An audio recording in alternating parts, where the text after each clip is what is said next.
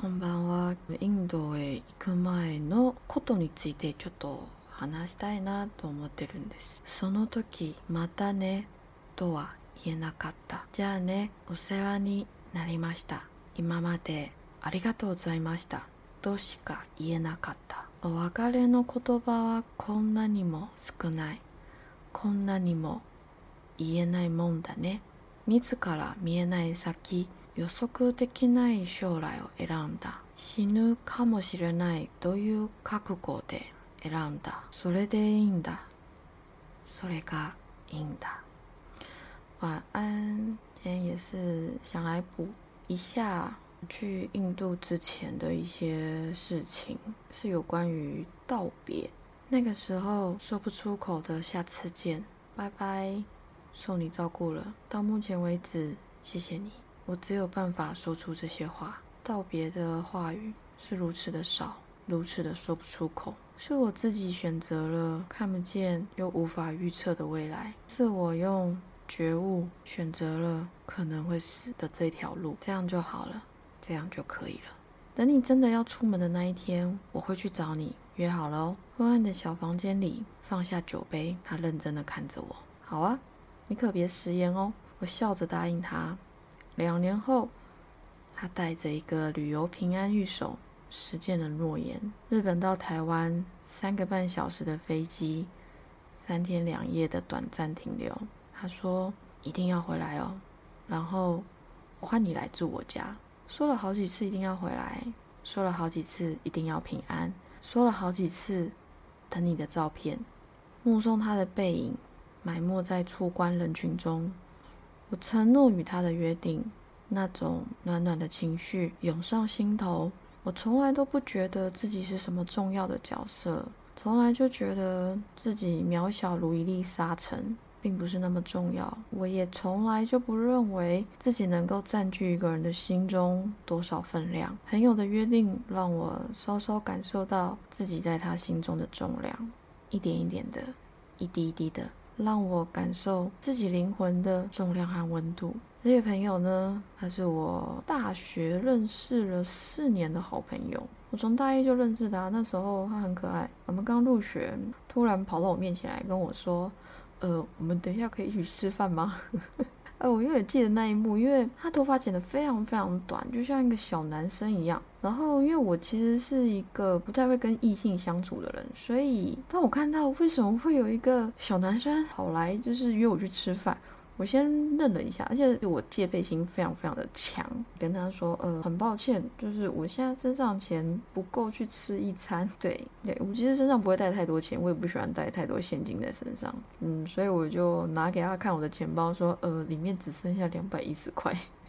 他才说，呃，好吧，不好意思，然后就走了。呃，没想到我后来分班竟然跟他同一班，然后我就鼓起勇气跟他说，哎，你是不是？呃，那个时候开学，然后来约我一起去吃饭的人，他就说，呃，对，是我，然后我们才就是很好聊这样子。我们其实没有很常联络，可是我没想到原来他这么的在乎他的朋友，这样。所以我后来从他身上知道一件事情，就是其实真正的好朋友，你也不需要每天去联络，他把你放在心里，他。自然而然的定期就会来跟你联络，自然而然的就会定期去跟他联络，因为你知道他心里有你，那你心里也有他。其实我觉得这样就够了。就我的第一个好朋友，那再来就是我的大学教授，Suzuki 先生我们铃木老师。那时候看着我说：“你终于要出发了吗？”放下茶杯，看着他说：“嗯，这两年到处玩了一下，终于要出发了。”我们老师呢？拿起茶杯，凑了一口咖啡。为了什么你要去印度？我笑了一下，说：“没为什么，没目的。”然后我们两个就一起大笑。这个情节其实是我那时候决定要去印度了，然后我特地到日本去拜别了一圈我的所有的朋友。我觉得重要的朋友，只要能够遇到的，我都会特地跟他们约时间，跟他们道别，因为我从来就不觉得自己。能够活着回来，又甚至说，我觉得大概如果不小心怎么样了，也我死而无憾吧，这种感觉。但是至少至少在还活着的时候，去珍惜我们能够说出来的话，对别人的感谢，或者是还有什么，我我不知道，我的心中只有满满的感谢而已。对很多人，不管他。有没有对我造成什么？我们讲帮助好了，但是其实就算是没有真的，你实质上面授予到了什么，但是我相信每一次的相遇都是一个很棒的缘分，因为我都可以透过每一个人学到自己不足的地方，我都可以透过每一个人看到自己需要学习的点。所以我很谢谢这些在我生命里与我相相遇的人，而且你知道，生命这么的短暂，有六十亿人口诶，在这个世界上，有些人你是一辈子都不会相遇，有些人是你们就是相相遇了，不管是好的缘分还是不好的缘分，都无所谓啊。其实，因为我们都只是透过。这些缘分在学习而已嘛。我总是说，人生其实总是只是在学习而已，学习如何让自己成为一个更好的人，学习如何让自己成为这一生来想要让自己学习的事情而已啊，对不对？所以我觉得很开心啊，就是能够遇到这些人。那我也想跟这些人用还活着的时候的声音，还有行动。告诉他们谢谢你，那 所以才会有这一次的 oakale no kotoba，就是道别的言语这样。那回到我们的紫 k i 先生，他就起身低头看着我说：“不论如何，注意身体，小心安全。如果回来的话，再来找我，我还会在这里。”给他就是三年，我知道他其实刀子口豆腐心，我知道他看起来上课随便，其实都有注意每一个学生。我知道他虽然讲话像含卤蛋，意意义不明，但每次都会知道我哪里不懂，然后详细的解释给我听。我知道他希望我去看更多世界，去接触更多东西。我知道他宠我，对我很好。在日本五年，我也学会了如何读懂空气，所以我知道很多事情，就算不用开口，我也知道。那最后一个人。是我们的同班同学内山方晴，那时候他在学校当助教，他也是一个我很想跟他说谢谢的人，所以我遇到他的时候，我就跟他说：“嗨，乌吉，我们都叫他乌吉，我们说乌吉，那你好好照顾自己，知道吗？年轻人要勇敢往前冲，用力的活在每一刻，不要浑浑噩噩，错过你重要的青春，知道吗？啊，不过累的话，哈，要记得休息一下哦。”我笑着捶打他的手臂。嗯，好。他伸出手臂，乖乖让我打。嗯，然后你要加油，不要因为一点失败或挫折就放弃。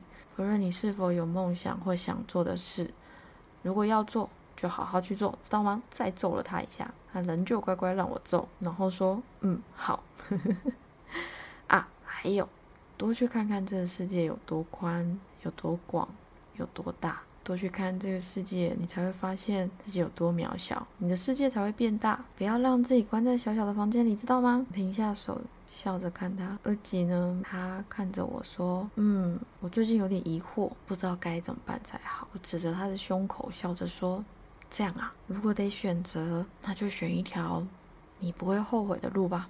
如果选择让你困惑，那就用你的心去决定吧。放下规则，放下利益。”放下所有的得失，用你的心去选择。哦我最后说，嗯，时间也差不多了，好啦，我走喽，好好照顾自己哦。我伸出右手，不吉呢就握上我的右手，沉默不语一阵子后，突然开口问：“哎，所以你马上就要出发了吗？”被突如其来的问题，我愣了一下，摇摇头，紧握着手，又是一阵沉默。我知道乌吉。为什么不肯放下我的手？因为我会读空气。我知道他舍不得，因为我在他身上学会“暧昧”这个词语实际上的意义。那最后，他在我身后对我大声说着：“下次再见，马达呢？马达空斗呢？下回再见，马达多嘎的啊哦哟！以后在世界的某个角落再见。”无语，我只是挥挥手道别。离开。那最后一个人呢，是一个私人博物馆的馆长。这个馆长呢也非常非常的可爱。我跟这个馆长就是很好聊，他也很喜欢找我聊天。晚上到了呢，就是来来喝一杯这样子，然后我们就开始聊天。所以我也很喜欢这老人家。那我就觉得我想要去跟他道别，所以我就去找了他，然后跟他说：“馆长，我在几个月就要出发喽。”那我就坐在副驾驶座上，馆长就握着方向盘。在小巷弄里弯来弯去，他就问我说：“你这次要去哪？”跟他说：“印度。”他说：“什么那么危险的地方不要去啦！”他瞪大眼睛，大声的说：“我笑着回他说：‘哎，已经决定了啦，所以我是来跟你打声招呼的。我其实也不好意思跟他讲说我在跟你道别，我怕他更担心。’那他很可爱，他就说：‘那不然你带上我。’我当你的保镖，只要再找三个壮汉来就行了。你跟他说，馆长，我得自己一个人去。馆长皱了皱眉头。那我博物馆给你管，你不要去好吗？馆长，博物馆我管不来，我没有那个能力啦。我真的觉得很可爱。那他就说，那你今天要住下来吗？二楼是你的地方，你来时永远可以来住楼上。馆长，我不好意思打扰你们，我今天订好来回的车票，我下午就回去。他总是那么真情的对待我。总是让我很感动。我不喜欢臆测别人的话语，那太累也没有意义。如果每天都要不断去揣测别人的一言一语，有一天便会孤独的无法信赖任何人。被刺伤也好，被背叛也好，那些伤口，那些痛，总有一天会消失。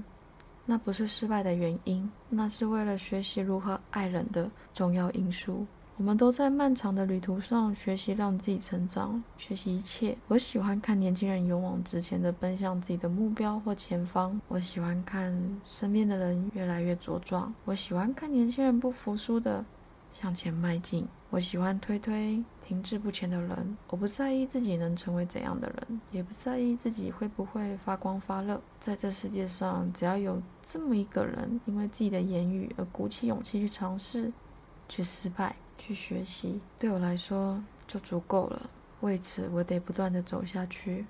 为此，我得克服心中的所有恐惧。以前曾经有一个学生这么说：“我觉得我办不到。我觉得梦想终究只是个梦想。”我不可思议的看着他说：“你都没尝试，为什么一口咬定办不到？为什么要把自己限制在小小的框框里，告诉自己你只能活在那呢？你还年轻。”你还有手有脚啊！最重要的是你还活着，为什么不行？有什么是不行的？为什么？所以半年后，他告诉我，他决定去尝试，他决定去努力。在半年后，他办到其中一件事情，然后他告诉我，他还要继续努力实现他的梦想。于是我不断向上天祈祷，希望他这一路上会成长得更茁壮，学习到更多东西，然后才发现。被教老师的不是给被教学生的一二三四的选择，而是告诉他们，这世界上还有更多更多的选择，绝对不是只有那几条被社会所束缚的道路。没有对也没有错的选择，没有好也没有坏的选择，没有答案的题目，没有公式的难题，没有捷径的人生。我们都只是单纯以一个生命活在这世界上，仅此而已。我们都只是个生命。存在于这个世界上，没有高低，没有好坏。我们不论是谁，都只是个需要呼吸空气才能活下去的脆弱的生命而已。你说对吗？好，哇，今天好长哦。今天好吧，那我们就先这样喽。我要私密。